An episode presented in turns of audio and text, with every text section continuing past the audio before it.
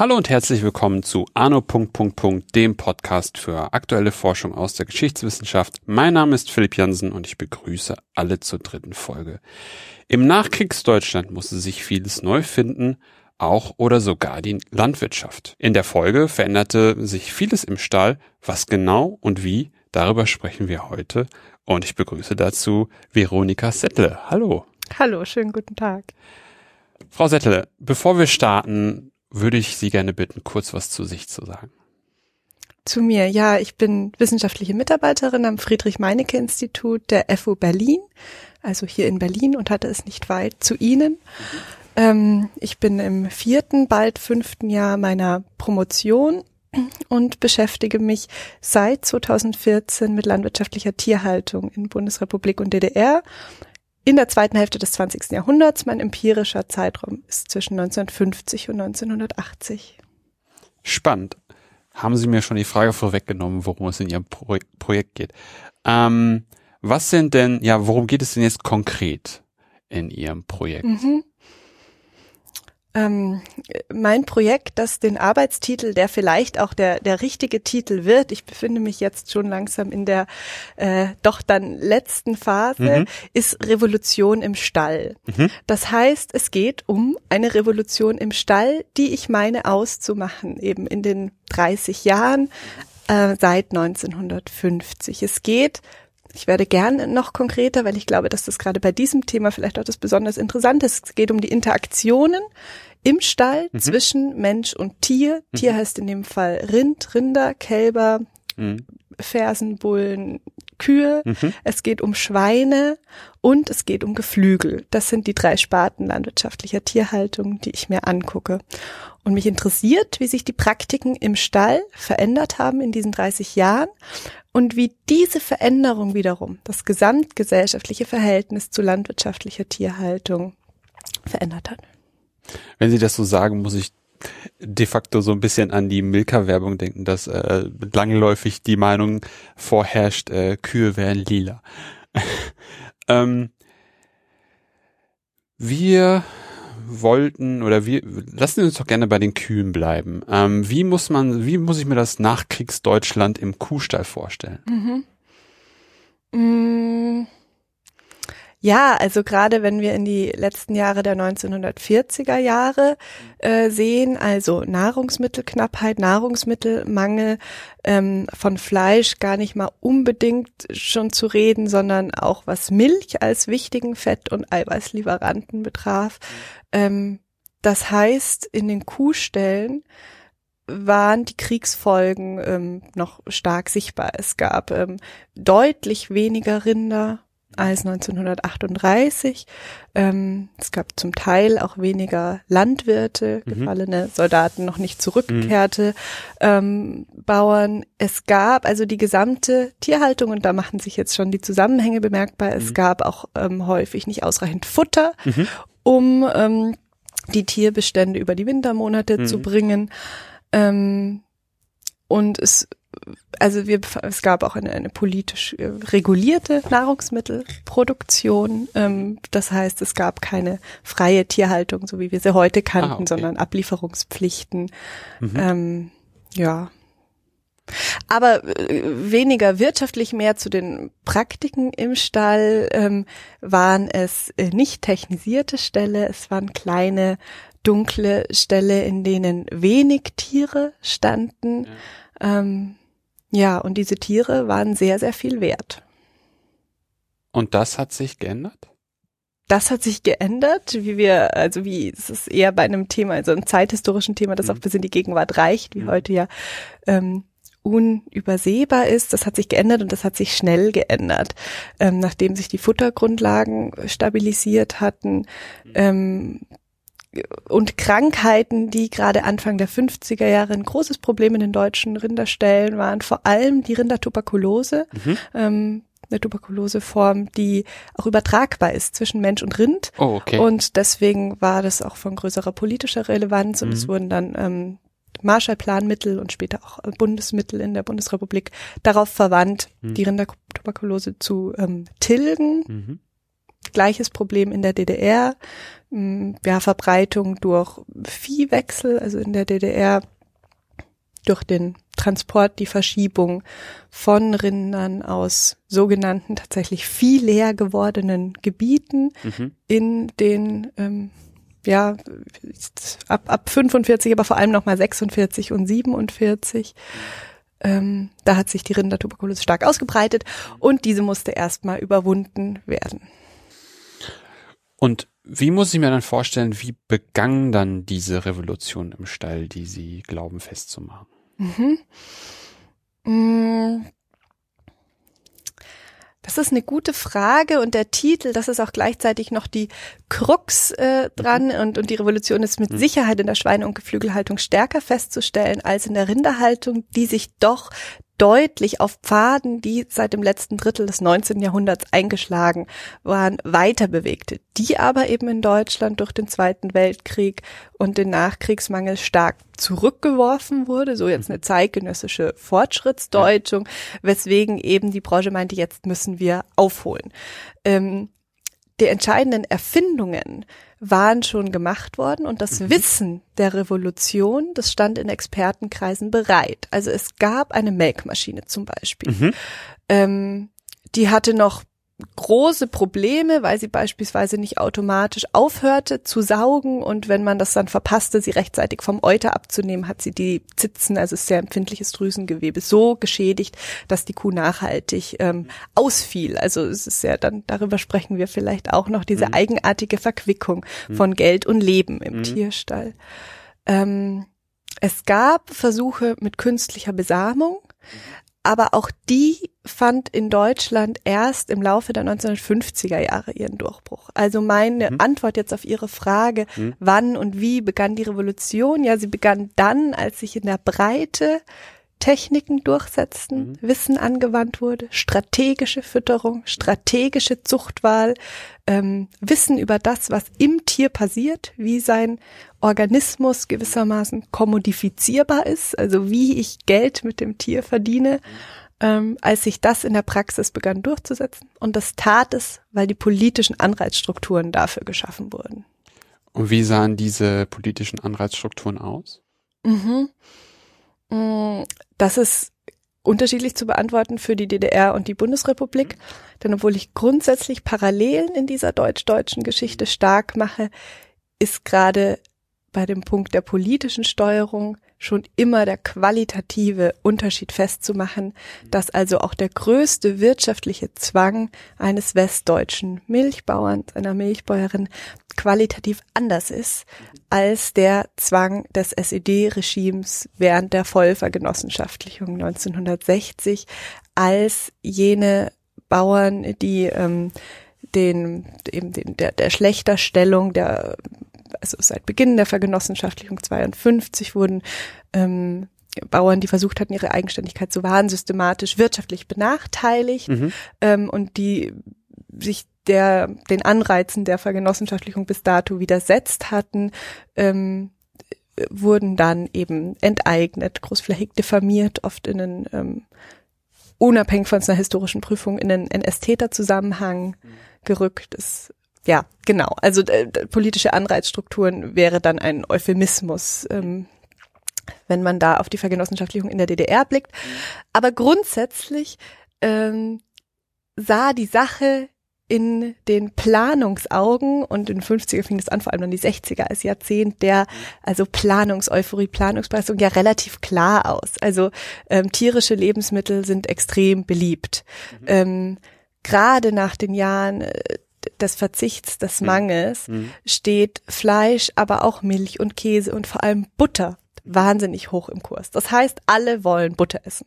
Mhm. Das heißt, es ist gut, so viel Butter äh, wie eben möglich mhm. relativ günstig zu erzeugen, mhm. damit die Bevölkerung erstmal da zufrieden ist, damit mhm. äh, wir das nicht importieren müssen und mhm. dafür kostbare Devisen aufbringen. Wobei auch da wirklich in diesen Jahrzehnten technologisch wahnsinnig viel passiert ist und so Kühltransporte und Kühlketten oder gar Gefriertransporte in den 50er Jahren ähm, noch nicht da waren. Ne? Mhm. Also das kam dann ab Anfang der 60er Jahre mit erstmal aber auch noch dann Gemeinschaftsgefrierhäusern und so.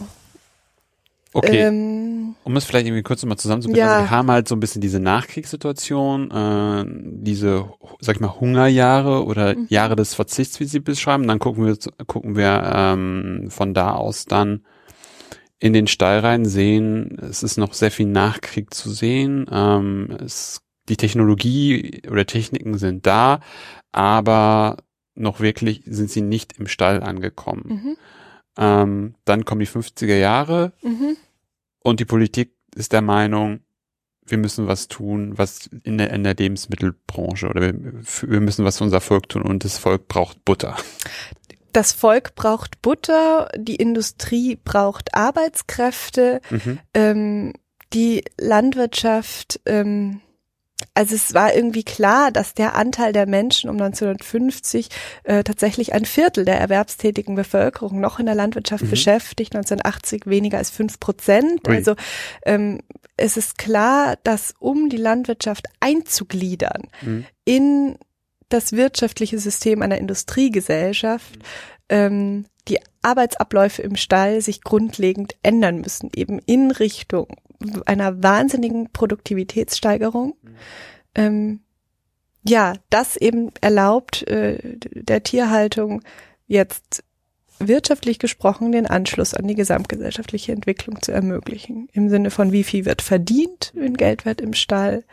Ja. Und wie entwickelte sich, also wir haben jetzt dann über die Nachfrage seitens der Politik mhm. gesprochen. Ähm, und diese Anschlussfähigkeit an die Landwirtschaft, was ja auch schon ein sehr technokratischer mhm. äh, Terminus ist. Mhm. Wie wurde das dann bewerkstelligt? Mhm. Ähm, durch Fördermaßnahmen ähm, und dadurch, dass den einzelnen Betrieben und Höfen ähm, klar wurde, dass sie beginnen müssen, Kosten zu rechnen, ähm, um ein Familieneinkommen, das eben wiederum Schritt hält mit der allgemeinen Wohlstandsentwicklung zu erwirtschaften mit ihren Tieren. Dafür waren Investitionen nötig, für eben eine Melkmaschine, für vielleicht einen Traktor. Ähm, und diese Investitionen waren subventioniert. Die dann aber auch wiederum den Bauern ja auch eine gewisse Abhängigkeit gebracht haben, ne? diesen so Na klar, wenn man dann jetzt irgendwie 25 Jahre springt, dann ist die Überschuldung der landwirtschaftlichen Betriebe ähm, ja ein großes Problem geworden. Aber zunächst ging es eben drum, die Melkmaschine für die vier bis sechs Kühe im Stall erstmal anzuschaffen. Vier bis sechs Kühe. Ja, also deswegen überzeugt mich der Revolutionsbegriff dann doch immer wieder, auch wenn er dann vielleicht analytisch nicht immer 100 pro passt, aber mhm. den, den Umbruch, also den quantitativen Umbruch, der in den, um bei der Milchviehhaltung zu bleiben, in der Rinderhaltung feststellbar ist, der ist schon enorm.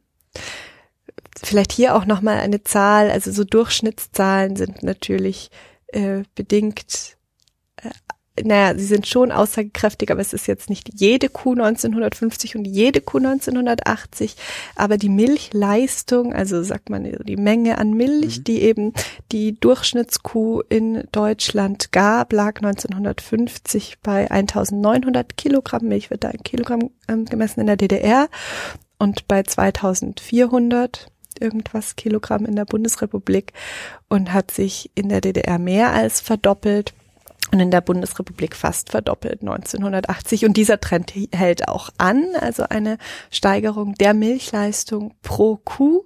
Pro Jahr. Äh, pro Kuh pro Jahr, hm. genau, die Menge an Milch, die aus einem Euter fließt pro Jahr. Mhm. Okay, dann haben wir dann für vier bis sechs Kühe wurden dann Melk Melkmaschinen angeschafft. Mhm. Was setzte dann, also was begann dann also wie mhm. wirkt sich das auf, auf Alltag auf einem Bauernhof aus? Mhm. Vielleicht ist es auch gut, diese Melkmaschinen mal genauer vorzustellen. Ähm, denn das waren keine Karusselle, wie wir sie vielleicht heute aus großen Betrieben kennen, mhm. sondern es waren sogenannte Eimermelkanlagen. Das heißt, es war ein Milcheimer an den, an dem eben ein Motor mit diesen Pulsatoren dran war und zwei sogenannte Melkzeuge, Melkgeschirre. Das heißt, der Eimer wurde zwischen zwei Kühen, die angebunden an ihren Plätzen standen, platziert, mhm. die Geschirre an die Eute angelegt mhm. und dann molken die, saugten diese Pulsatoren die Milch in diesen Eimer. Das heißt, nun konnte eine Person zwei Kühe gleichzeitig melken. Mhm. Das war neu. Also mhm. die Produktivität ist schon mal ähm, ein bisschen gestiegen, also die Arbeitsproduktivität dieser Arbeitskraft. Mhm. Natürlich mussten diese Eimer, diese, diese, dieses Melkgeschirr auch wieder gereinigt werden. In so mhm. frühen Kostenrechnungen wird das dann so zueinander ins Verhältnis gesetzt. Mhm. Auch ganz kritische Meinungen. Also mhm. die landwirtschaftliche Branche ist jetzt nicht jeder Innovation äh, da freudig aufgeschlossen gegenübergestanden. In der äh, Presseöffentlichkeit der Branche wird der Nutzen der Melkmaschine zunächst erstmal stark angezweifelt, weil okay. das Putzen ähm, mindestens so viel Mehrarbeit bedeutet. Ah, so, ja. Aber der zweite Vorteil der Maschine, neben dem mehr Kühe in der gleichen Zeit, ist, dass meine Finger und Hände nicht müde werden und dass die Arbeitsleistung der Maschine deswegen stetig ist und anhält. Und gerade dieser Vorteil verschafft ihr dann doch einen sehr schnellen Durchbruch in tatsächlich den 1950er Jahren, also zu Beginn der 60er. Ähm, ja, war es Standard in deutschen Milchviehständen, dass äh, die Tiere maschinell gemolken wurden. Jetzt fragt man sich natürlich auch aus, aus der, aus dem wirtschaftlichen Denken heraus, jetzt hat man die, die Melkmaschine, ähm, und hat dadurch eine, eine Produktivitätssteigerung. Wie wirkte sich diese Produktivitätssteigerung auch auf zum Beispiel die Stallgröße oder die, die Viehbestände aus? Mhm. Ja, die Geschichte, die ich da erzählen würde, ist, dass so eine Maschine dann natürlich eine gewisse Eigenlogik hatte, zumindest die Melkmaschine diese Eigenlogik mit in den Stall brachte, denn die Maschine, gerade wenn sie mit ähm, Kredit finanziert wurde, rentierte sich umso mehr, je mehr Euter sie molk. Also mhm. es haben Maschinen generell ja an sich, dass sie umso rentabler sind, je, je mehr sie laufen und je weniger sie stillstehen. Mhm. Ähm, und mit der Maschine war es also dann rein arbeitstechnisch möglich geworden, mehr Kühe im gleichen Stall zu halten, was eben mit händischer Arbeitskraft ähm, nicht möglich war. Und da haben wir einen, also einen, einen weiteren Zusammenhang, denn ähm, zu Beginn der 1950er Jahre arbeiteten betriebsfremde Arbeitskräfte mhm. gerade in Milchviehstellen, weil mhm. die Haltung oder die Milchproduktion, die Haltung von Milchkühen eben eine sehr arbeitsaufwendige Tätigkeit mhm. ist. Das heißt, äh, der bäuerliche Familienbetrieb, wie er in den Nachkriegsjahrzehnten dann politisch stark aufgeladen wurde in Westdeutschland und der EWG, den gab es da noch nicht, sondern es gab eben auch Mägde und Knechte oder anderes Gesindepersonal mhm. auf den Höfen. Mit dem Beginn des deutschen Wirtschaftswunder, beziehungsweise einfach dem dem Anziehen der industriellen Entwicklung entstanden sehr viele Arbeitsplätze in der Industrie, in Städten, mhm. die viel attraktiver waren für viele dieser vormaligen Knechte und Mägde mhm. ähm, als die Arbeit im Kuhstall. Mhm. Ähm, es war eine wesentlich geregeltere Tätigkeit. Mhm. Ähm, der Lohn war besser, aber tatsächlich ähm, war es auch ein deutlich selbstbestimmteres Leben, als so mit für Kost und Logis auf einem Hof zu leben mhm. ähm, und gewissermaßen immer unter dem Zugriff äh, des, des Bauern, der Bäuerin mitzustehen. Das heißt, gerade größere ähm, Milchviehbetriebe, die dann vielleicht zwischen 20 und 35 mhm. Kühe ja vielleicht auch schon zwischen 15, es war auch schon ein großer Bauer, 1952 mit 15 Kühen, mhm. hatten, die hatten ein mitunter noch viel gravierenderes Arbeitskräfteproblem mhm. als äh, der Betrieb, der überlegte, ob er jetzt aus seinen vier Kühen sechs macht, mhm. um mehr Milchgeld zu verdienen. Ähm. Mhm. Also haben wir dann wieder da auch die Komponente, es ist halt nicht, man, man kann halt die, das Ganze nicht nur isoliert betrachten, sondern man muss dann eben auch diesen größeren Kontext sich angucken. Wenn dann eben das komplette Gesinde viel attraktivere ähm, Jobangebote in der Stadt hat, kommt dann sozusagen die Milch, die, die, die Melkmaschine durch die Hintertür in die, in die Betriebe. Definitiv, ja. Okay. Das ist interessant, weil wenn man sich dann vor allem, wenn, wenn das dann auch, so wie Sie sagen, war, dass man erst sagt, ah ja, eigentlich finde ich das, überzeugt mich die Technik nicht, aus betriebswirtschaftlich natürlich sinnigen Gründen, wenn man dann erstmal sozusagen das gleiche, was man melkt, dann auch noch ähm, für die Reinigung braucht. Aber dann halt durch diese Arbeitskräfte, durch diesen Mangel an Arbeitskräften dann eben, ja, die Betrachtung der Melkmaschine sich dann doch verändert. Mhm. Spannend, ja. Ähm, und wie wirkte sich das dann, dann weiter aus? Gab es dann auch ähm, technische Evolution ähm, innerhalb der Melkmaschine? Weil ich stelle mir jetzt einfach das so vor. Man kennt ja vielleicht heutzutage ähm, ein, ein Melkstand, oder für mich ist es gerade ein bisschen schwierig, weil ich kenne ein, ein, ein, ein, ein State-of-the-Art äh, von heute und ähm, mhm. frage mich dann natürlich schon, wie, wie ist man da hingekommen? Also wir sind jetzt gerade noch in einem Anbindestall, wo Kühe dann hingebracht werden, um gemolken zu werden. Die standen doch eigentlich zu dem Zeitpunkt auf der Weide. Ja, ganz richtig. Und das war auch zunächst ein eine Komplikation auf der mhm. quasi Erfolgsgeschichte der Melkmaschine und es gab da so ein Intermezzo, den Weidemelkstand. Mhm. Denn also eine elektrische Maschine, die erlaubte die Kühe, die im so den Sommer auf der Weide verbringen und zu denen eben früher mit einem Gespannwagen die Melker hinausgefahren sind, um sie vor Ort äh, von Hand zu melken, Milch in Eimer abseilen, auf den Wagen zurück in den Stall beziehungsweise dann zu, direkt zur Molkerei. Ähm, und die Melkmaschine das zeichnete sich schon ab, äh, war ihr Platz war der Stall, also eben auch äh, der der Weidemelkstand. Es gab eben ja so vier Jahre, wo mhm. doch einige Betriebe sich den angeschafft haben, also mhm. dann äh, Betrieben mit einem Motor. Ähm, auf die konnte er an den Traktor angehängt werden und auf die Weide gezogen werden, um dort zum Einsatz mhm. zu kommen.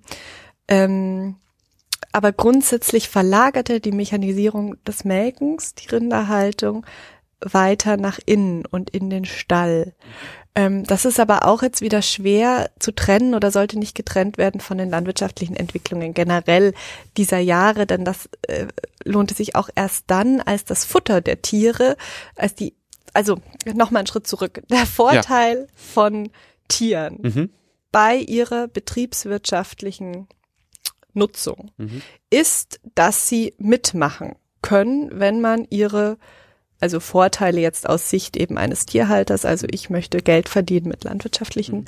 äh, Nutztieren, ist, dass man ihre Verhaltensweisen, ihre Körpereigenschaften nutzbar machen kann. Mhm.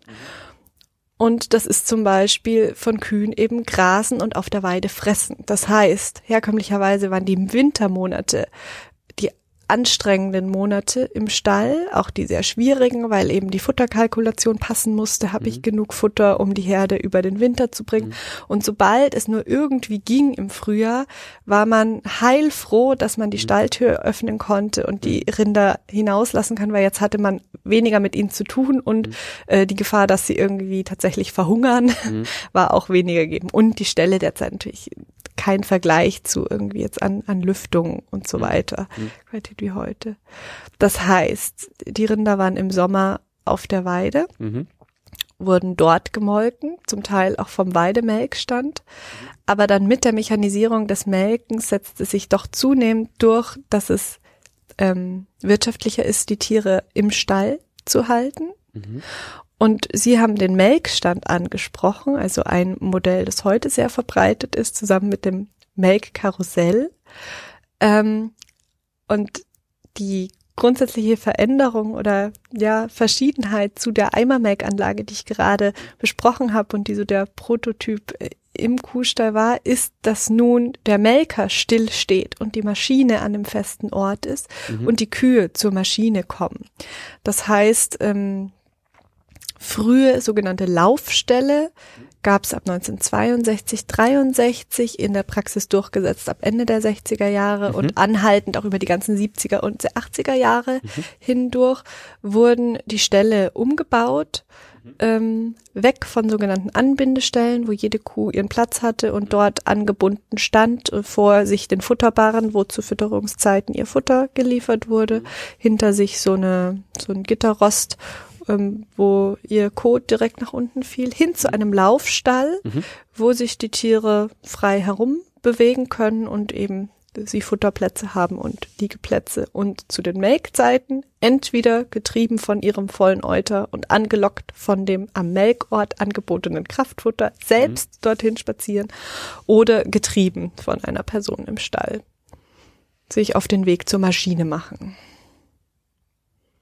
Okay, wir haben dann jetzt einerseits die, diese Arbeit, diesen Arbeitskräftemangel, den Sie angesprochen haben, dann überhaupt auch die Idee mit der Technologisierung oder der Technisierung des Melkens, ähm, das Ganze im Stall stattfinden zu lassen.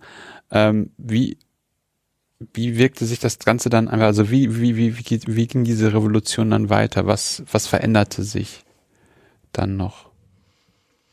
Na, das kommt drauf an, auf wen man blickt. Ähm, Wie Sie möchten. Ja, also ich denke, wir haben jetzt ganz gut beschrieben, was sich verändert hat für die Menschen, die im Stall arbeiteten. Ja. Also es wurden weniger, ihre mhm. Arbeitsschritte waren spezialisierter. Mhm. Ähm, wir haben noch nicht so sehr geblickt auf äh, die Politik. Ähm, denn gerade wenn man bei der Milch bleibt und mhm. sich den Milchmarkt ansieht, dann war ab Mitte der 60er Jahre ähm, das Problem überhaupt nicht mehr, dass es zu wenig Milch gab, sondern es mhm. gab zu viel Milch. Okay. Die Milchüberschüsse zeichneten sich deutlich ab ja. und die gewählte landwirtschaftliche Subventionspolitik ähm, bot immer mehr Anreiz zur Mehrproduktion. Es wurden Festpreise gezahlt für die abgelieferte Einheit an Milch. Ja. Und das heißt für Landwirte, ähm, die ihr Betriebseinkommen steigern wollten, mhm. war die Lösung, mehr Milch abzuliefern. Mhm. Mm, weil diese Preise politisch garantiert wurden, mhm. konnte daran auch nicht so schnell was gedreht werden. Mhm. Also man merkt auch, das landwirtschaftliche Ökosystem mhm. mm, ist auch sehr komplex und ganz fragil. Also es ging um den Erhalt der Nahrungsmittelversorgung. Ist, ähm, Von einheimischen Produzenten oder? Ja, also wir haben dann ab 1962 den gemeinsamen Agrarmarkt der ähm, Europäischen Wirtschaftsgemeinschaft mhm. ähm, für die BRD und für die DDR, ähm, die ja, dort war es weniger internationalisiert, mhm. dort gab's, ging es um eine ausreichende Milchversorgung der DDR. Aber das, was ich jetzt zur Überproduktion sage, das gilt in diesem Maß nur für die Bundesrepublik und die Europäische Wirtschaftsgemeinschaft. Ähm, naja, und wie ging es dann weiter? Also es war dann gewissermaßen ein stetiges Nachjustieren mhm. ähm, in dem Versuch, Produzenten- und Konsumenteninteressen irgendwie mhm. deckungsgleich zu kriegen. Ähm, naja, und dann irgendwie die Story von Hase und Igel, nee, also dann ähm, ähm, Was meinen das, Sie? Naja, dass irgendwie die Moral ähm, von der Geschichte ist, ähm, einen Markt zu steuern, äh, ist schwieriger, als man sich mitunter vorstellt. Ja.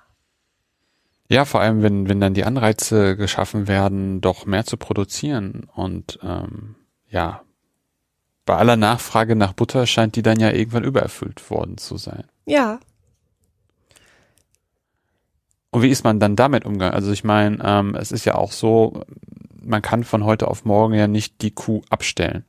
Genau. Sondern sie produziert ja nur langsam abnehmend weniger vor allem wenn ihr ähm, ihr Besitzer und ihr Bewirtschafter, also das Lebewesen, das bestimmt, was im Stall passiert, der Mensch, ja. ähm, einen Anreiz hat, äh, aus dem Tier weiterhin mehr Milch rauszuholen. Naja, was hat man gemacht? Ähm, man hat versucht, politisch nachzujustieren, langsam, indem man ähm, Anreize geschaffen hat, mehr Fleisch zu produzieren und mm. weniger Milch. Denn parallel zur zuerst Sättigung und dann Überversorgung an Milch und Milchprodukten gab es einen Mangel an Rindfleisch. 1962 habe ich kürzlich, bin ich in der Quelle drüber gestolpert, hat das erste Steakhouse in Frankfurt aufgemacht. Das ist mhm. gar nicht repräsentativ. Ich nehme an, in, in, den meisten deutschen Städten dürfte in diesen Jahren das stattgefunden haben. Mhm. Ähm, und damit zog eben eine ganz neue Verzehrsgewohnheit ein in die Bundesrepublik, mhm. äh, nach dem Vorbild amerikanischer Sitten, wie es in der mhm. Branche hieß. Aber äh, die Begeisterung und der Aufruhr über das Steak zeigt mir doch aus den Quellen, wie neu diese Praxis war. Also ein, oft steht drei, äh, zwei Finger dickes Fleischstück von der Größe einer Männerhand. Also man, man hat das Steak auch so beschrieben. Mhm. Ähm, und es war irgendwie klar, dass wohlhabendere, zahlungskräftige Schichten, die nach irgendwie auch Distinktion beim Fleischkonsum streben, dass mit der allgemeinen dann Wurstsättigung, also das Steak, ein Produkt sein könnte, was mhm. Absatz findet. Das mhm. war auch so. Mhm. Nur gab es zu wenig mhm. äh, deutsche Rinder, auf denen diese Steaks wuchsen. Ja. Und deswegen wurden Anreize geschaffen, mhm. ähm, Rinder zu halten, ähm, die sich für die Fleischproduktion auch besser zu also eignen. Ich weiß nicht, wie sehr wir hier jetzt auch ins Detail gehen möchten. Also ähm, das sind zuchtstrategische Überlegungen mhm. und ähm, in, in Deutschland, in Westdeutschland ähm, war das Zweinutzungsrind lange die heilige Kuh der, der Rinderhaltung, der Viehwirtschaft. Das heißt, man wollte Tiere, die sich sowohl für die Milchproduktion eignen, als auch wenn sie ein Bullenkalb mhm. werden mhm. Oder auch als Verses, eine junge Kuh, als auch als Fleischlieferant, mhm. Lieferantin. Mhm. Aber im Vergleich zu sogenannten Schwa äh, reinen Fleischrassen, wie es beispielsweise Charolais-Rinder sind. Das mhm. ist äh, eine Rinderrasse aus Frankreich, von mhm. der die deutsche Landwirtschaft ähm, ab Mitte der 60er Jahre besessen war, weil sie die unbedingt haben wollten. Großbritannien importierte die dann auch, aber mhm. das deutsche Bundeslandwirtschaftsministerium hat erstmal noch gesagt, nee, lasst mal, wir wollen bei unseren Zweinutzungsrindern bleiben und hat ähm, dem also staatlich geförderten Import widersprochen und diese Charolais waren aber so teuer, dass es sich für die einzelnen Betriebe erstmal noch nicht rentieren konnte, sich da selber so ein Charolais-Bullen oder so mhm. zu halten. Naja, auf jeden Fall wurden Anreizsysteme geschaffen, ähm, auf Fleischerzeugung umzustellen. Das dauerte dann auch noch einige Jahre. Ab 74 gab es dann die Ausrichtung und eine Umstellungsprämie von der EWG, die bezahlt wurden aus Bundeslandesmitteln und ähm, den Mitteln des Europäischen Ausrichtungs- und Garantiefonds für die Landwirtschaft. Und das beinhaltete, dass Betriebe, die bisher bis ähm, 1973 Milch mhm. abgeliefert mhm. haben, dann Geldmittel bekamen, wenn sie diese Milch nicht mehr ablieferten und stattdessen aber ihre Zahl an Rindern beibehielten und stattdessen mit diesen Rindern begonnen, begannen Rindfleisch zu produzieren. Mhm. Und das, das, das führt ja, das, das ist dann ja auch wieder sehr interessant, weil vor dem Hintergrund einfach, das, dass man sagt, okay, man, man, man nutzt erstmal beides. Man, das, was man halt, das, was man qua Geburt dann kriegt, kommen dann die ähm, Bullen in die Mast und die Kühe oder Fersen werden dann neue Milchkühe. Und dass man dann dann jetzt ja letzten Endes ja auch zu so einer Segmentierung hingeht, ne? Also dass man dann so, so, so mehr oder weniger Spezialbetriebe hat. Die Absolut. einen, die dann eher Milchvieh sind, die anderen, die dann äh, eher in der Mast sind und dann möglicherweise doch wahrscheinlich auch so, so, so, ein, so ein Zwischending, die dann beide wiederum beliefern, oder nicht? Auch. Absolut, also es ist ein ganz entscheidender Bestandteil dieser Revolution im Stall, mhm. der bei der Schweine- und Geflügelhaltung nochmal deutlich schärfer hervortritt mhm. als bei der Rinderhaltung. Ähm, aber ja, also die Spezialisierung der landwirtschaftlichen Tierhaltung, ähm, Ausrichtung von Betriebe auf genau ein Produktionsziel, eben zum Beispiel Rindermast. Führt ja führt ja aber dann auf, im Umkehrschluss dann auch dazu, dass man sein, sein, sein, sein Schwergewicht, äh, sein Schwergewicht, sein, sein Schwergewicht, äh, wo man sein Geld verdient, halt sehr eindimensional ausrichtet. Also weg von, ich habe zwei Standbeine, Mast und Milchviehwirtschaft mhm. hin zu, ich habe eigentlich nur noch Mastbullen im Stall stehen und wenn da der Preis dann aber wie Sie es gerade beschrieben haben, bei der Milchproduktion dann eine hohe, ein hohes Angebot ist, entsprechend die Preise fallen, komme ich dann ja auch relativ zügig im, im, schlimmsten, im schlimmsten Fall in den Bereich, wo ich dann keinen Gewinn mehr draus ziehe. Definitiv, weil Politik strategisch ähm, eine weitere ähm, Spezialisierung und Konzentration mhm. und dadurch kostengünstigere Produktion von landwirtschaftlichen Tieren wünschenswert war. Also durch meinen Untersuchungszeitraum hindurch uneingeschränkt, noch heute noch, denn ähm, günstige Lebensmittel haben einen riesen Charme. Also einmal geht es ähm, um, um eine Demokratisierung der Ernährung, also um hm. ähm, möglichst vielen Menschen zu ermöglichen, das zu konsumieren, was sie konsumieren möchten. Ähm, das ähm, schafft auch viel soziale Zufriedenheit. Also mhm. wenn man nicht auf dem ja, täglichen Teller mhm. ähm, Einschränkungen bemerken mhm. muss. Und zum anderen, größer gedacht, sind günstige Lebensmittel ähm, die Vorbedingung für eine Binnennachfrage nach Industriegütern. Denn Lebensmittel werden immer zuerst gekauft. Also ich muss ähm, zuerst satt sein, bevor ich mich um Fernseher, Motorrad, Kühlschrank, Waschmaschine kümmere, beziehungsweise dafür Rücklagen bilde. Ähm, das heißt, es war klar, ah, dass mhm. es äh, besser ist, also gesprochen jetzt in der Sprache mhm. der Akten des Bundeslandwirtschaftsministeriums oder mhm. des Wirtschaftsministeriums, wenn die Preise von landwirtschaftlichen oder von tierischen mhm. Produkten weiterhin sinken, mhm. problematisch war es eben für die Bauern. Genau. Also gesamtwirtschaftlich gesehen super, dass man dann mit einem, mit einem kleineren Budget sein oder mit einem kleineren Investment seinen sein Lebensmittelbereich ähm, abdecken konnte und dafür dann, wie Sie sagen, Kühlschrank, Motorrad, Auto kaufen konnte, aus Sicht von Leuten, die aufs Bruttoinlandsprodukt gucken, aber natürlich ähm, ein Preiskampf in der Landwirtschaft lostreten, sondergleichen. Mhm. Die dann wahrscheinlich wieder mit Subventionen mhm.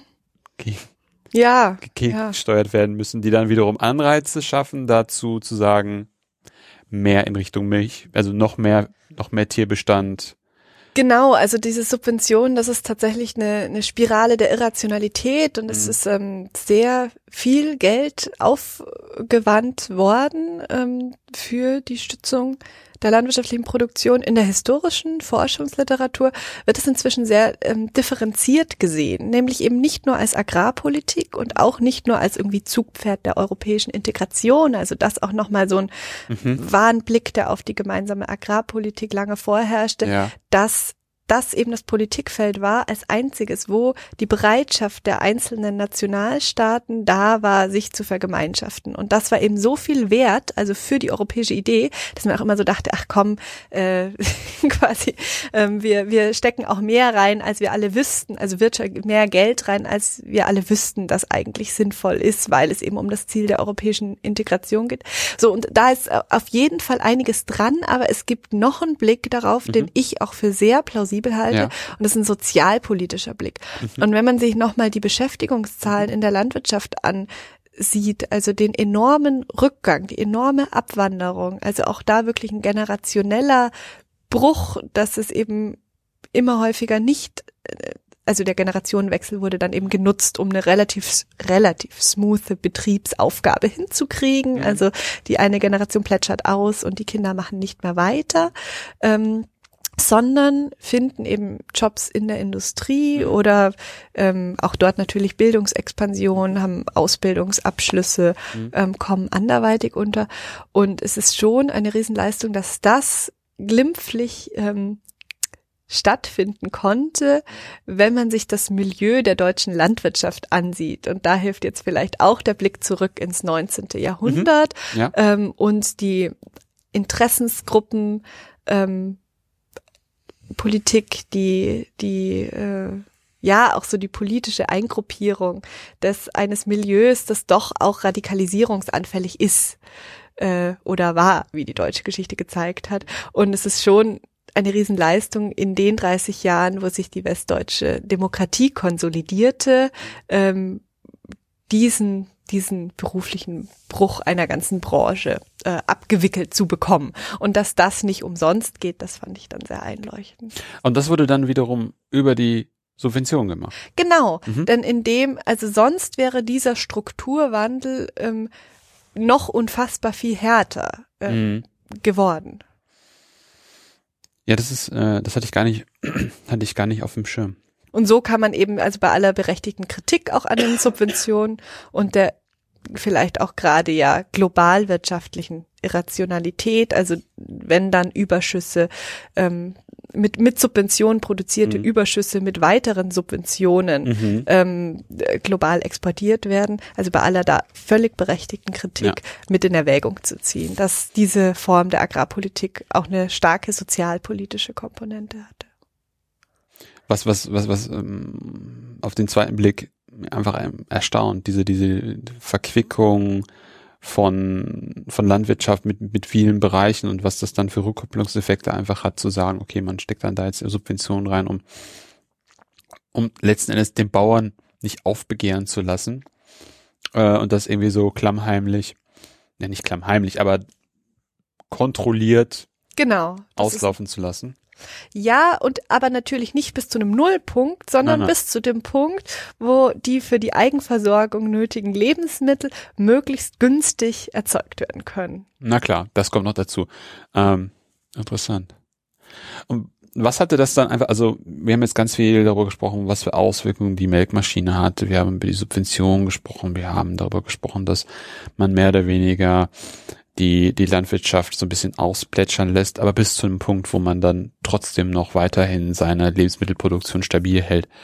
Aber was für Auswirkungen hatte das Ganze denn auf, sag ich mal, den Lebensbereich des, des, des, des Bauern? Also wie wirkte sich das Ganze, ja, sehr unmittelbar für ihn aus, auch was die Sicht auf das Tier betrifft mhm. und auf den ganzen Komplex? Ja, das sind äh, genau die Fragen, die mich im Kern interessieren. Also was ähm, änderte sich da in der Interaktion zwischen Mensch und Tier im Stall, was dann jetzt mittelfristig und in diesem Punkt denke ich mein Projekt schon auch von der Gegenwart aus heute dazu führt, dass sehr viele Menschen regelmäßig sich mit landwirtschaftlicher Tierhaltung beschäftigen, mhm bei ihrem Einkauf, ähm, bei ihrer Zeitungslektüre, obwohl die allerwenigsten von ihnen regelmäßig im Stall arbeiten mhm. und ähm, der Anteil der Landwirtschaft jetzt auch mit Ackerbau bei etwa einem halben Prozent des deutschen Bruttoinlandsprodukts okay. heute liegt. Ja, ist klar. Das, und, und meine These und deswegen auch eben dieses Revolution im Stall ist, okay, hier ist irgendwas passiert in dem Stall, was parallel zu diesem wirtschaftlichen Bedeutungsrückgang aber dazu führte, dass sich alle Menschen dafür interessieren. Und damit hoffe ich so ein bisschen, also in, in dieses Dunkel hoffe ich mit meiner Arbeit Licht zu bringen. Ähm, was ist geschehen zwischen Mensch und Tier? Das ist heute, und jetzt kommen wir in die ähm, Dimension der Ethik und der Moral, mhm. dass landwirtschaftliche Tierhaltung heute eben ein ethisch sehr drängender Punkt auf der politischen Agenda ist. Mhm. Und was ich in meinem Projekt mache, ist jetzt ein historischer Blick darauf. Also ist eine Historisierung von Ethik und Moral im Kuhstall. Mhm. Ähm, wann begann sich wer um welche Tiere zu sorgen? Ähm, und jetzt fange ich aber doch bei der Beantwortung Ihrer Frage an. Also was änderte sich ähm, zwischen Mensch und Tier im Stall, wenn ein Mensch wesentlich mehr Tiere betreut, bewirtschaftet? Ähm, ist, dass der Körperkontakt zum einzelnen Tier weniger wird. Ähm, es ist, dass der ökonomische Wert des einzelnen Tieres stark sinkt. Also wenn ich einen Betrieb mit sechs Kühen habe, der meine Familie im Grunde ernährt, mhm. ähm, dann ist jede dieser sechs Kühe ein Sechstel, mhm. also meines ähm, Berufsvermögens. wenn ich einen Betrieb habe ähm, mit 25 bis 30 Kühen, ähm, dann hat sich dieses Verhältnis schon mal verändert und es gibt im Stall eine sehr enge Verbindung zwischen dem ökonomischen Wert und dem moralischen Wert eines mhm. Tieres. Aber gerade bei der Rinderhaltung geht das auch nicht immer auf, sondern da gibt es noch andere ähm, ethische Werte im Stall. Mhm. Da könnte ich jetzt auch eine Geschichte erzählen. Bitte. Ähm, denn mich interessiert bei diesen Moralfragen sowohl die Moral der Akteure in der Branche ja. als auch die Moral der Akteure außerhalb der mhm. Branche. Ähm, und mit dem zunehmenden Kostendruck im Stall mhm. kamen Agrarplaner ähm, auf neue Ideen. Und eine neue Idee, die ist zum ersten Mal 66, 67 aufgekommen. Ähm, in den Quellen, die ich mir angeguckt habe, ist die sogenannte Fersenvornutzung. Ähm, das heißt, wir befinden uns jetzt schon in einer Zeit, wo sich der Milchüberschuss klar Mhm. abzeichnet. Mhm. Ähm, und auch ausgezeichnet, genau, Ja, das. Defizit an Rindfleisch. Und wenn man sich jetzt den Produktionszusammenhang der Rinderhaltung vor Mhm. Augen führt, also ich habe ein weibliches Tier, Mhm. das ähm, lasse ich entweder körperlich decken von einem anwesenden Bullen oder ich besame es künstlich. Darüber könnten wir auch noch sprechen, was diese Körpertechnik dann verändert hat. Ähm, dieses Tier wird trächtig, gebiert ein Kalb, Mhm. ist das Kalb männlich, ähm, wird es ähm, ein Kalbsschnitzel nach einigen Monaten oder wenn es aus einem besonders von der genetischen Anlage her vielversprechend aussieht, könnte es auch eine Karriere als Zuchtbulle haben, Mhm. aber vermutlich Mastrind, entweder als Ochse oder Bulle. Also Kalb, Ochse, Bulle.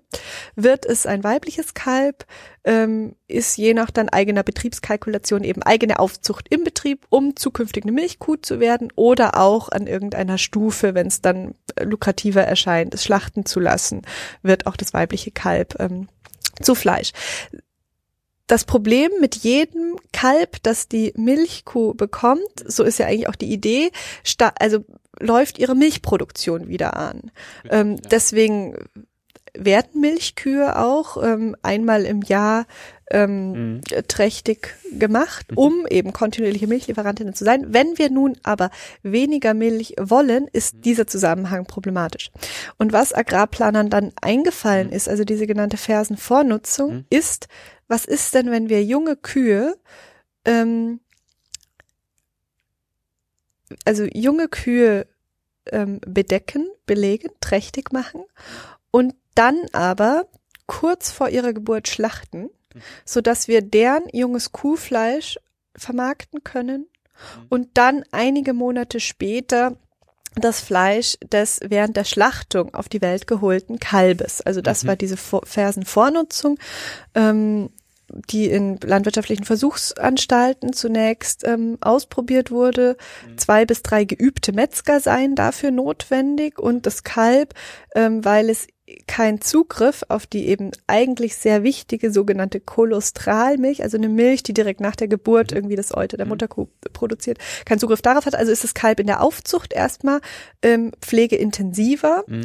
Ähm, gut, dann könnte es weiterhin ein Mastrind werden. Also das war die Fersenvornutzung, eine Idee, die in den Akten wahnsinnig äh, oft ähm, aufscheint. Es scheint die Lösung für die deutsche Rinderhaltung Mhm. zu sein, Ende der 60er Jahre. Das soll stärker gefördert Mhm. werden. Mm, Die Optimierungsidee ist auch noch ähm, diese ähm, jungen Kühe mit ähm, Bullen zu bedecken, die eben, da kamen jetzt die schon genannten Charolais-Bullen Mhm. irgendwie mit rein, die von ihren Anlagen her sehr gute Fleischleistungen haben. Denn äh, dann sind diese Kälber möglicherweise eben super Mastkälber und die Geburt von, aber gerade wenn es um, sich um die erste Geburt bei einer jungen Kuh handelt und wenn es dann ein schweres Kalb, das eben zur Hälfte aus so einer schweren Fleischrasse ist, ist die Geburt äh, oft sehr Mhm. schwierig ähm, und beinhaltet ein Geburtsrisiko. Naja, und die Idee war, dass man mit dieser Fersenvornutzung sich all, also alle diese Fliegen mit dieser Klappe irgendwie schlagen kann. Aber die Branche begehrte auf, ähm, nachdem diese Praxis vorgestellt war in der landwirtschaftlichen Presse und auch schon vorgestellt war, sie mutet vielleicht roh an, aber die Vorteile liegen auf der Hand, weil auch noch die Abkalbeversicherung eingespart werden könne, Mhm. zum Beispiel, Ja. weil eben ja die Kuh geschlachtet wird, bevor Mhm. sie kalbt. Ähm, ja, und in dieser Debatte, die sich da entzündet, also die dauerte auch nicht Jahre, Mhm. ähm, wir sind jetzt im Jahr 72, da habe ich das für Bayern schön nachgezeichnet, da wird der Moralkodex, der, ähm, d- der dann Mhm. in diesem Fall bayerischen Rinderhalter und Rinderhalterin doch stark deutlich. Okay. Und zwar Ähm, finden Sie nicht gut. Äh, Wie finde ich nicht Ach so, ja, nein, genau. Also nee, es geht nicht Die um Bauern. eine Haltung. Nein. Bauern. Nein, finden Sie zum übergroßen Teil nicht gut. Finden Sie eine jetzt Zitat bodenlose Unverschämtheit, Mhm. ähm, ganz kulturpessimistisch. Ähm, man muss sich nicht wundern, zu was der Mensch alles fähig ist. Okay. Ähm, also quasi das Exempel, das die Menschheit zugrunde geht, ist der Vorschlag der Fersenvornutzung. Und jetzt aus meinem Blick, ähm, knapp 50 Jahre später, auf die Quellen und auch mit dem Distanz, distanzierten Blick auf die Branche als solche hat mich dieser Shitstorm schon verwundert. Denn es wird ja grundsätzlich werden ja Tiere erzeugt, um sie, ähm, um ihre Produkte, ihre Körper einem Markt zuzuführen und damit sein Geld zu verdienen. Ja. Ähm, so dass auch ich äh, natürlich äh, ohne natürlich erstmal diese Idee, also diese hochtragende junge Kuh zu schlachten, um dann äh, aber quasi alles zu verwerten, also sie als junges Kuhfleisch und das Kalb später, fand ich auch eben eine Idee, die, die sehr radikal anmutet, was mhm. eben die, ähm, also den Pragmatismus mhm. betrifft, was die Marktkonformität mhm. der Tierproduktion betrifft. Aber mich hat dann doch der qualitative Unterschied, den die Branche macht mhm. zwischen dieser Praxis mhm. und ihrem grundsätzlichen Tun, mhm. sehr überrascht. Gibt's da, haben Sie irgendeine Idee, woher das kommt? Warum das irgendwie eine, ja. eine Linie gerissen hat?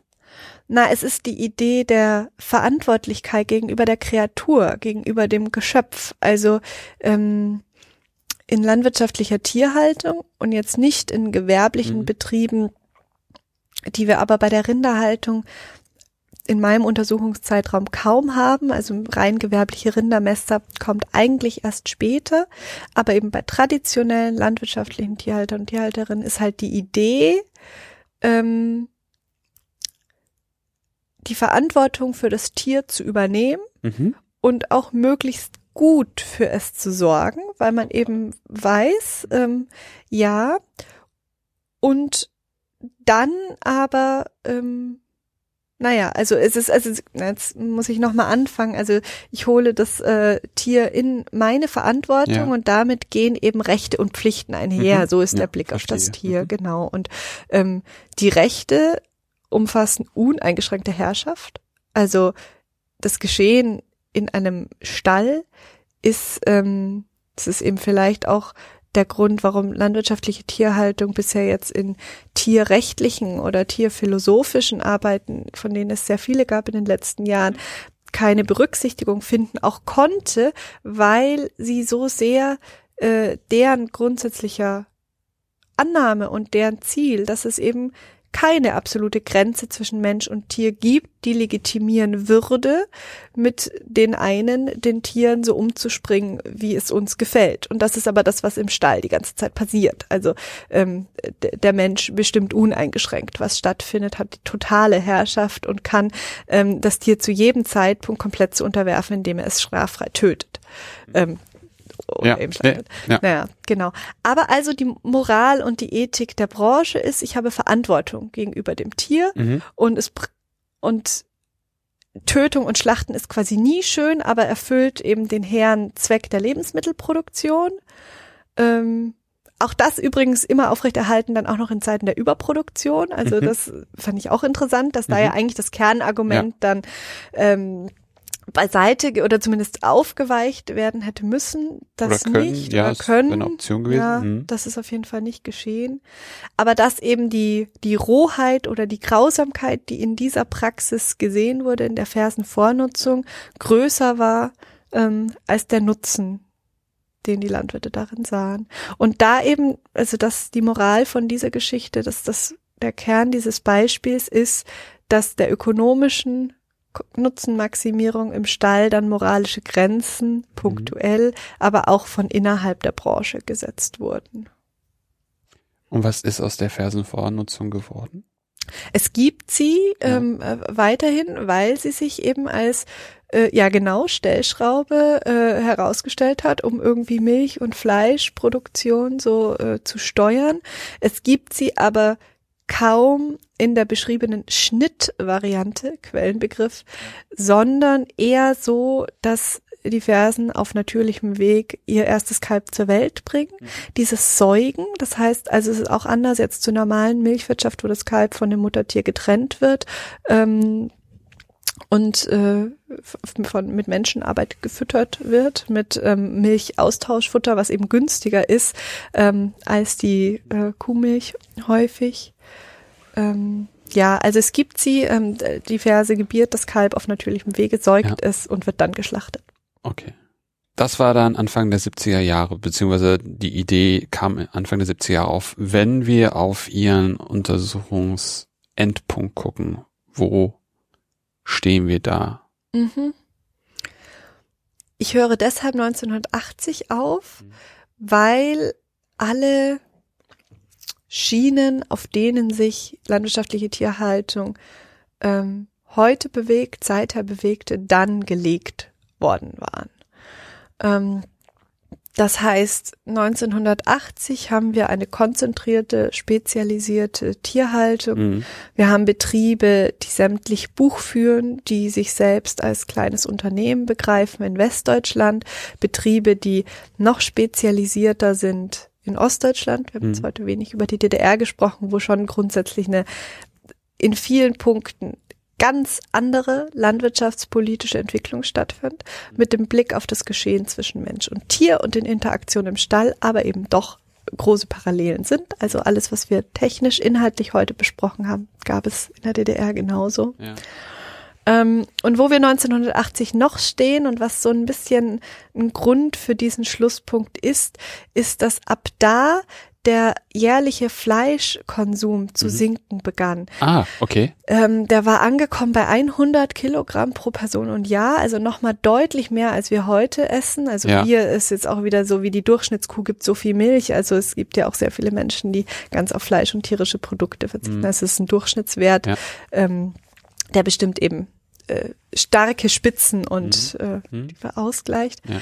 Ähm, 1950 ähm, waren wir bei 37 Kilo pro Person und Jahr. Also auch da hat äh, äh, ein großer Umbruch stattgefunden. In der DDR sogar nur bei 22 Kilo pro Person. Also eine Jahr.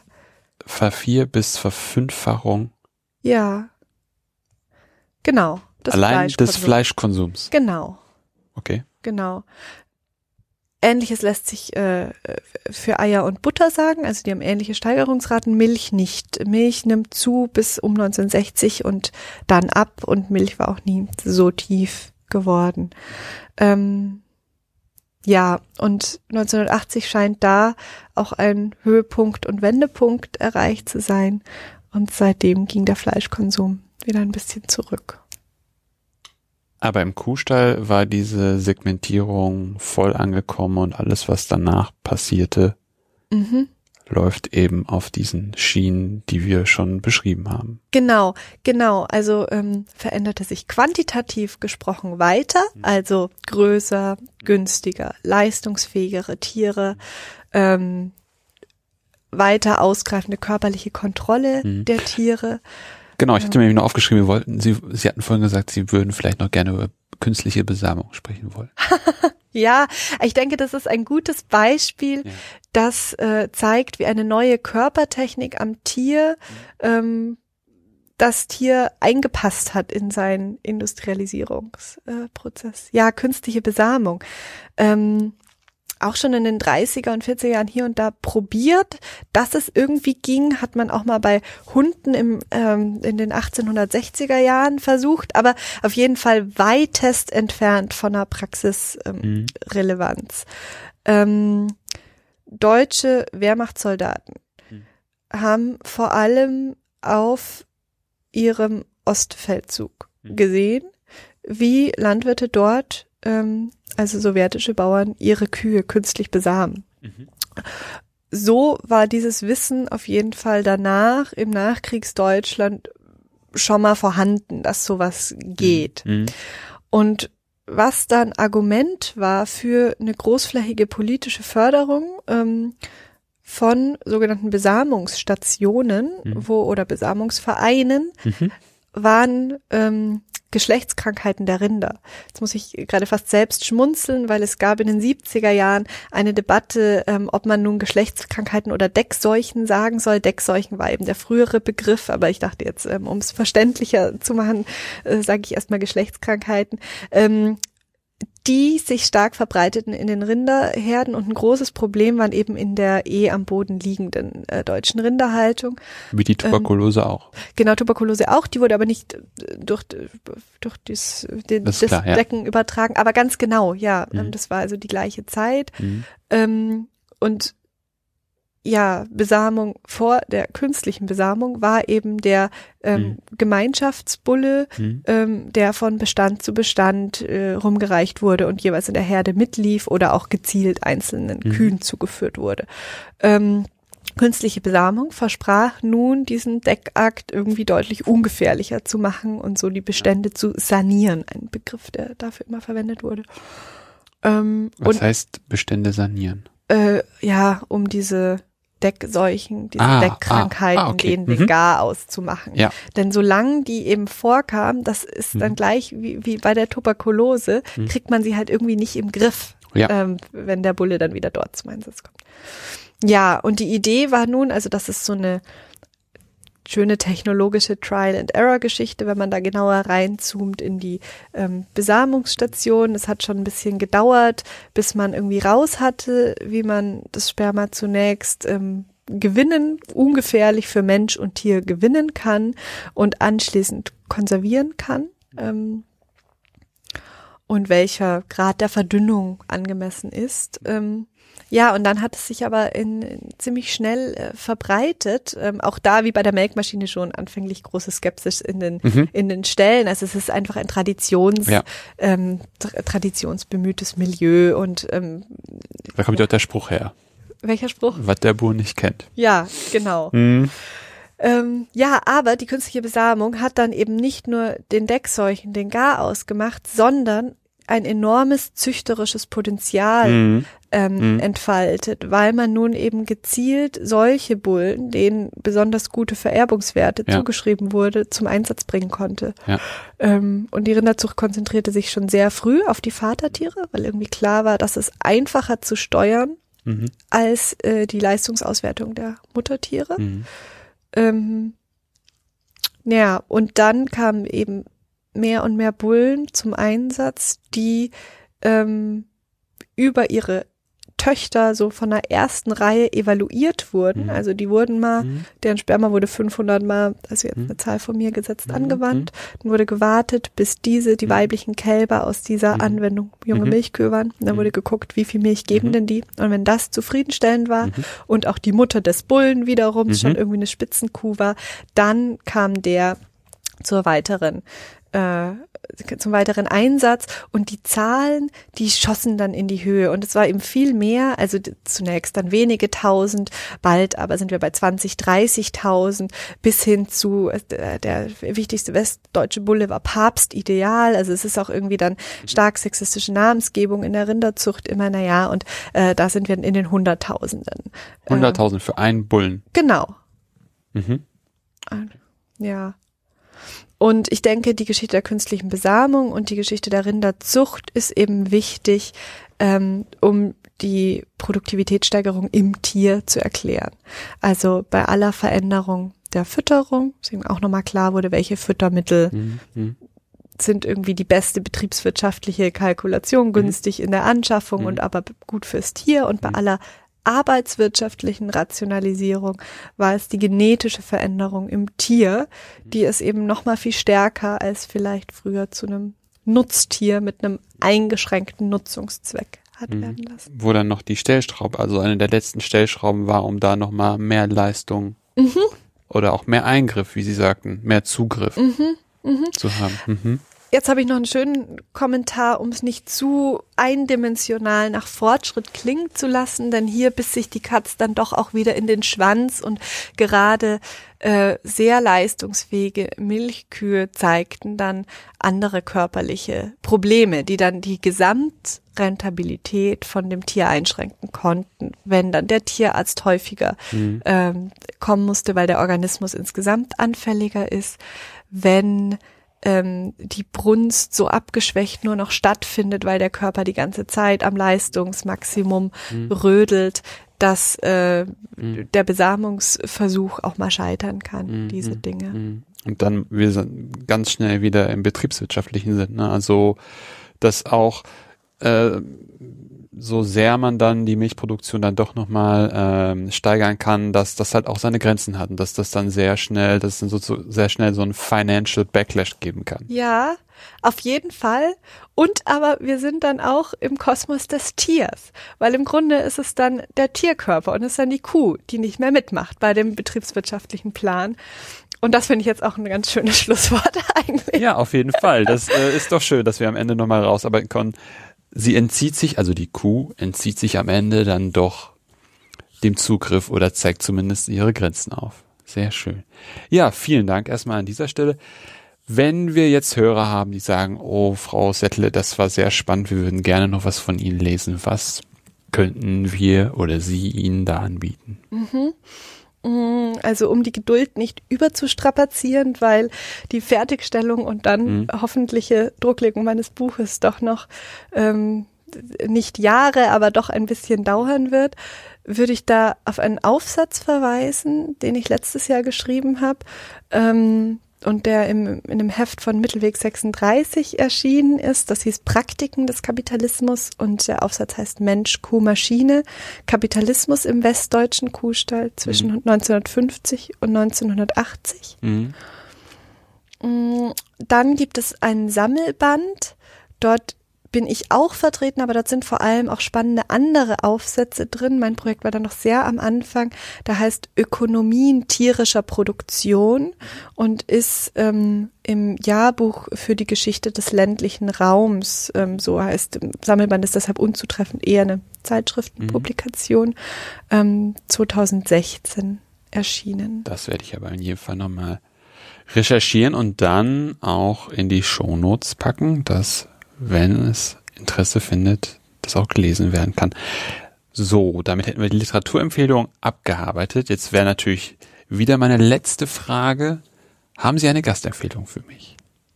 Ja, ich habe eine Gastempfehlung oder eher sogar zwei, oh, habe ich mir überlegt. Ich auch gern. Ähm, das eine ist Mieke Roscher. Ähm, Frau Roscher ist Juniorprofessorin in Kassel. Das ist ähm, bisher die einzige deutsche Professur für Human Animal Studies mhm. und beschäftigt sich mit einer politischen Tiergeschichte der Moderne. Mhm. Ähm, wenn Sie also sagen, dieser die Frage, was haben Tiere mit der Geschichte zu tun? Ja. Was können wir lernen, wenn wir uns Mensch-Tier-Verhältnisse angucken? Mhm. Ähm, wenn Sie das interessiert, äh, würde ich Ihnen Mieke Roscher mhm. empfehlen. Und die andere Empfehlung ist äh, was ganz anderes, aber der Podcast soll ja auch so eine Breite abdecken. Ja. Äh, das ist eine Doktorandin hier aus Berlin. Ähm, Letizia Lehnel ist ihr Name und sie schreibt eine Geschichte der Konjunkturprognose. Mhm. Ähm, also eine Wirtschaftsgeschichte, eine Wissensgeschichte und das finde ich ein ganz spannendes Projekt und dachte mir, das könnte hier vielleicht passend sein. Ja, auf jeden Fall. Das klingt beides sehr spannend. Ja, vielen herzlichen Dank, Frau Settle, dass Sie hier waren, dass wir gesprochen haben über Ihr Projekt. Und ja, das war es auch wieder für heute bei Arno. Wenn es euch gefallen hat, empfehlt den Podcast gerne weiter. Ansonsten hören wir uns bald wieder. In diesem Sinne, auf bald und tschüss.